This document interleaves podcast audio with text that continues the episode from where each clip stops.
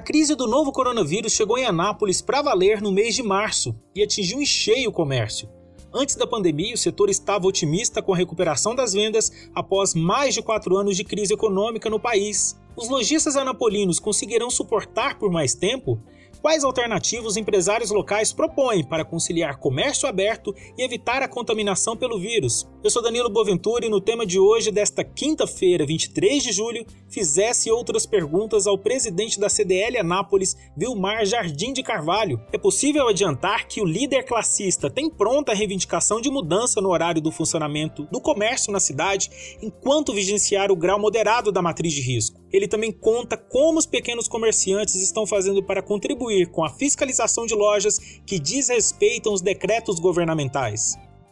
Vilmar, você conseguiria fazer o paralelo para a gente é, de como que estava a situação dos lojistas antes da pandemia e no curso da pandemia, né? Porque a gente vinha numa recuperação econômica dos últimos anos após a crise de 2014, não é isso?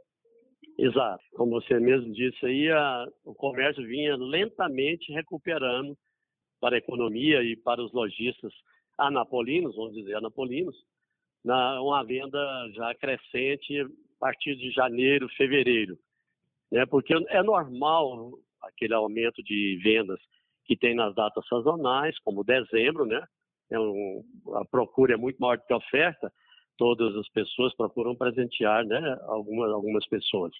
E é normal no mês de janeiro haver aquela queda realmente de vendas, porque aí vem o endividamento primeiro que a pessoa comprou né, em dezembro e segura um pouco para fazer depois faça os seus pagamentos. Segundo, é mês de férias. Então, o comércio já cai. Existe uma retração realmente no comércio nesse período, que é normal nos últimos anos. Então, nós experimentamos no início de janeiro, ou desculpa, no início de fevereiro, já um crescimento já nas vendas, independente do carnaval, vamos dizer assim, porque tem a pecha no Brasil que o Brasil só funciona após o carnaval. Então, nós já vimos uma curva já né, na subida, a curva já estava ascendendo, né, com o crescimento do comércio, já estávamos sentindo isso. E, infelizmente, no mês de março, fevereiro, logo após o carnaval no Brasil, carnaval para março, de fevereiro para março, começou-se então a pandemia no Brasil, no mundo, né? E no Brasil não foi diferente da Covid-19. E culminou com o fechamento, o lockdown na cidade, é, com o decreto municipal fechando totalmente o comércio na cidade, e nós sentimos muito isso, os empresários sentiram muito, e principalmente os associados à CDL, que 90% são micros e pequenos empresários. São aquelas pessoas que realmente tocam o seu negócio, com familiares, às vezes com um, dois, três colaboradores no máximo. Então, esses são os que mais sentiram, porque no fechamento de aproximadamente 45 dias, eles não têm não tinha nem não tem ainda um caixa que possa suportar tudo isso, né? não tem reserva. O micro pequeno empresário não tem reserva de capital. Entendi. Vilmar, a gente teve um período no, grau leve da matriz de risco, em que o comércio pôde funcionar, claro, com os protocolos, mas é, há duas semanas a gente está no grau moderado da matriz de risco, em que o comércio teve que, que trabalhar com a alternância de funcionamento. Comércios com números pares funcionam na parte da manhã, podem abrir na parte da manhã, e comércio com números né, ímpares abrem na parte da tarde. Qual feedback você tem recebido dos lojistas sobre é, essa metodologia aplicada pela prefeitura no grau moderado da matriz de risco? É, naquele primeiro momento, quando permitiu a abertura do comércio novamente, né, no grau leve, é, nós recebemos de bom grado da, do, do, município esse novo decreto, né, autorizando essa abertura, a flexibilização do comércio. Naquele momento, inclusive, foram só baseado no decreto estadual, o decreto municipal também agiu assim, né, no decreto foi publicado que seria só os micro e pequenos empresários e o microempreendedor individual que funcionaria naquele momento. Mas havia também uma preocupação muito grande com as grandes redes de loja que precisavam funcionar também. Por quê? Porque a grande rede de loja, ela sente também porque ela tem muito colaborador e a preocupação naquele momento era exatamente que os contratos de trabalho que poderiam ser suspensos foram foram suspensos, as férias poderiam ter sido antecipadas, foram antecipadas e estava chegando o momento do vencimento de tudo isso. Então a grande empresa segura por um momento, mas depois não suporta mais com o fechamento. Se continuasse com esse fechamento, eles começariam a demissão também dos colaboradores, né? aumentando aqui o número de demitidos na nossa cidade. Então, nós procuramos, por apelo das grandes redes nós procuramos o senhor prefeito, ele nos atendeu plenamente, sempre foi muito receptivo às entidades. Nós tivemos reunido com ele naquele momento. Ele, inclusive, solicitou que levássemos alguns empresários, alguns gerentes dessas lojas, proprietários ou gerentes das grandes lojas, e assim nós fizemos. Tivemos reunião presencial com o senhor prefeito, quando fizemos o apelo a ele e mostramos como que funcionaria né, nas grandes redes de loja, que a grande preocupação é, é a contaminação, mas a, nós mostramos a ele que as grandes lojas são as que mais têm condição de cumprir todos os protocolos, muito mais do que o micro pequeno empresário, que é mais difícil. Né? Então, naquele momento, foi permitida a abertura, mas infelizmente passamos por, por saímos do grau leve para o grau moderado, com o novo decreto, quando decidiu-se que os, as lojas estabelecidas nos números pares abririam pela manhã e as dos números ímpares abririam à tarde. Recebemos muita preocupação nesse decreto, né, naquele momento, discutimos com o seu prefeito novamente, mais uma vez, ele nos foi, nos foi muito receptivo. Primeiro, nos recebeu presencialmente, depois fizemos uma videoconferência com o seu prefeito, sempre tem nos atendido, mostrando a ele essa preocupação. Por quê? Porque as lojas que abrem na parte da manhã, dos números pares, como o decreto prevê, é, das 7 às 13, nós mostramos a ele que lojas, as lojas do centro da cidade, ou diversas regiões da cidade, nas grandes avenidas, onde tem um comércio intenso, as lojas não abrem às 7 horas da manhã. Começam a abrir às 8, 8 e meia. Diversos ramos de atividade, principalmente confecção calçado e de acessórios, elas começam a receber seus clientes a partir das 10 horas, 10 e meia. Então foram muito prejudicados. Então estão trabalhando duas horas e meia, três horas no máximo. Ao, par, ao passo que as das lojas que abrem à tarde estão vendendo, trabalhando de 5 a 6 horas. Por outro lado, também mostramos a ele na última vídeo que fizemos com ele. Quando foi a, a última videoconferência? Foi na segunda segunda-feira da semana passada. Ah, sim. Sim, aí nós mostramos a ele, inclusive, que o ramo de material de construção está muito sacrificado também. Porque a, no decreto, as construções que eles puseram lá, obras né, de construção civil, elas têm autorização de funcionar das 7 da manhã às 18 horas.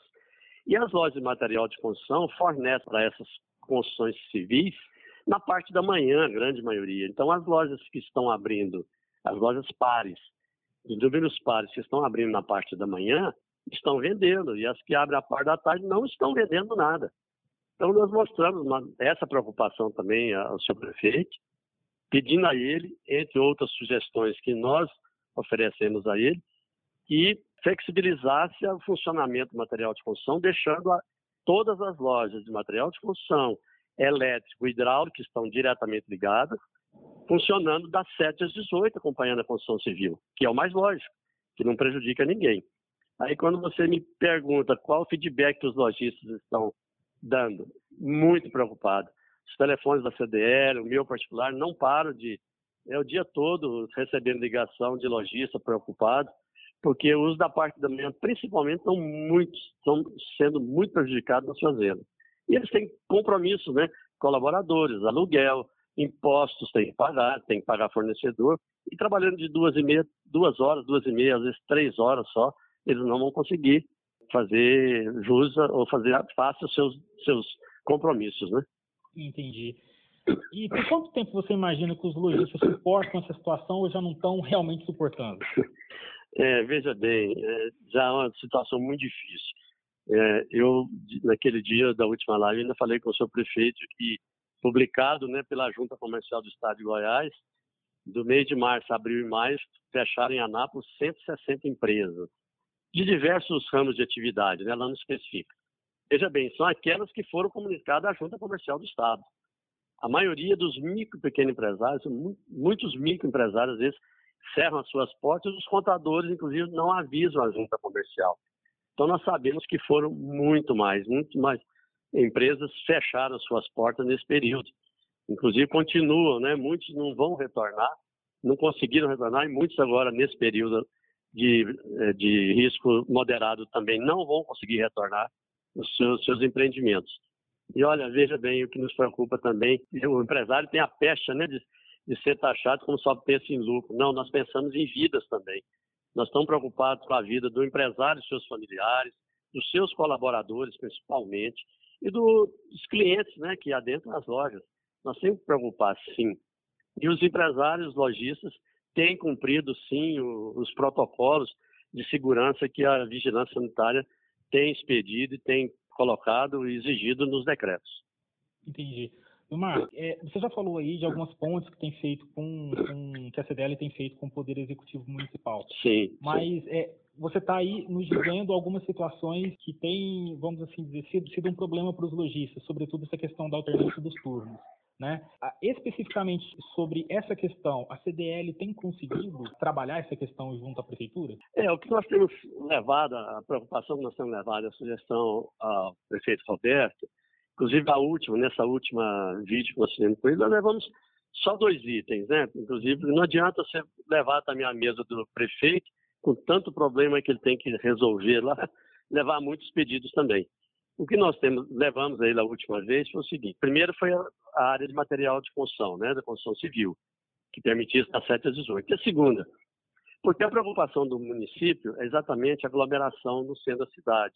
Toma-se por base todo o decreto, todo o decreto, toma-se por base a aglomeração de, de pessoas no centro da cidade, que converge tudo para o centro da cidade, inclusive pelo transporte coletivo. Né? Então, a, a, Rua 14 de Julho, General Equinácio, engenheiro Portela servem de termômetro para isso. Mas por diversas vezes, ou todas as vezes, que nós mantivemos contato com o prefeito e com a equipe, inclusive da vigilância sanitária, nós mostramos a eles que é o responsável para a aglomeração no centro da cidade não são as lojas, não são os lojistas. Nós pedimos, inclusive, que o, senhor prefeito pedisse, pegasse uma equipe da prefeitura, inclusive da vigilância, com o PROCON, aquela que, principalmente, que fiscaliza, né? que olhasse as lojas no centro da cidade a partir das 10 horas, das 10 às 16, para ver que o, o, movimento nas lojas não é tão intenso como eles pensam. Sim, aglomeração. Nós mostramos isso para ele, mandando, inclusive, alguns vídeos que eu, eu inclusive, é, enviei para o Júlio César, da Vigilância Sanitária, da aglomeração na porta dos bancos e lotéricas.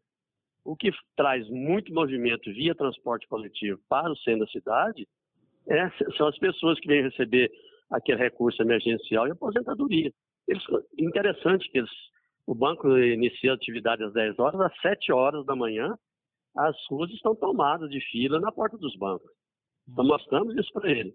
Então, a sugestão que nós demos ao prefeito, a, a, a segunda que eu falei para você, foi que ele flexibilizasse o horário de funcionamento do comércio colocando a abertura ao meio-dia e fosse até às 20 horas, como shopping center. Entendi. Essa Porque então, na parte da manhã. CDL. É a última, que nós inclusive estamos esperando. Pensávamos um que retorno. essa semana tivesse algum retorno, né, de alguma flexibilização. Uhum. Porque se a preocupação é com o público, o público nós mostramos que é bancário. Então o banco abre às 10. Quando der meio-dia, entre meio-dia, meio-dia e meia, uma hora, muitas pessoas que vieram para o banco já estão retornando para suas casas, não estão mais no centro da cidade. Né? Então, isso é visto a partir das, das 14 horas. Quando o banco fecha às 14 horas, você andar nas ruas centrais da cidade, entre 15 e 16, você vê que o movimento caiu em torno de 50% a 60%. Então, isso prova que quem traz aglomeração são os bancos. Entendi. Não é? Omar, a gente está tá numa situação em que o próprio avanço da, da, da pandemia está é, tá muito assim imponderável. Né? A gente não sabe ainda por quanto tempo o vírus vai continuar aí sendo ameaça, até porque muitas projeções foram feitas, elas já estão sendo corrigidas tal. Eu quero aqui, inclusive, finalizar essa entrevista te perguntando como que o comércio pode conviver com o risco de contágio, quais precauções os lojistas, os comerciantes de modo geral precisam levar em conta para né, não cooperar com o risco de, de, contaminação e, na medida do possível, voltar à normalidade sem, sem novos doentes. Cumprindo todos os protocolos editados nos decretos. É isso que a gente tem feito, tem orientado todos os associados da CDL e empresas não associadas, inclusive. Nós temos postado isso, a preocupação que a CDL tem com, o avanço da Covid na nossa cidade pedindo a eles e orientando que eles cumpram realmente todos os protocolos editados pela Vigilância Sanitária da Secretaria Municipal e Estadual da Saúde, e eles têm feito isso sim, têm correspondido. Agora, como em todo ramo de atividade ou no mundo, existe empresários e empresários, né?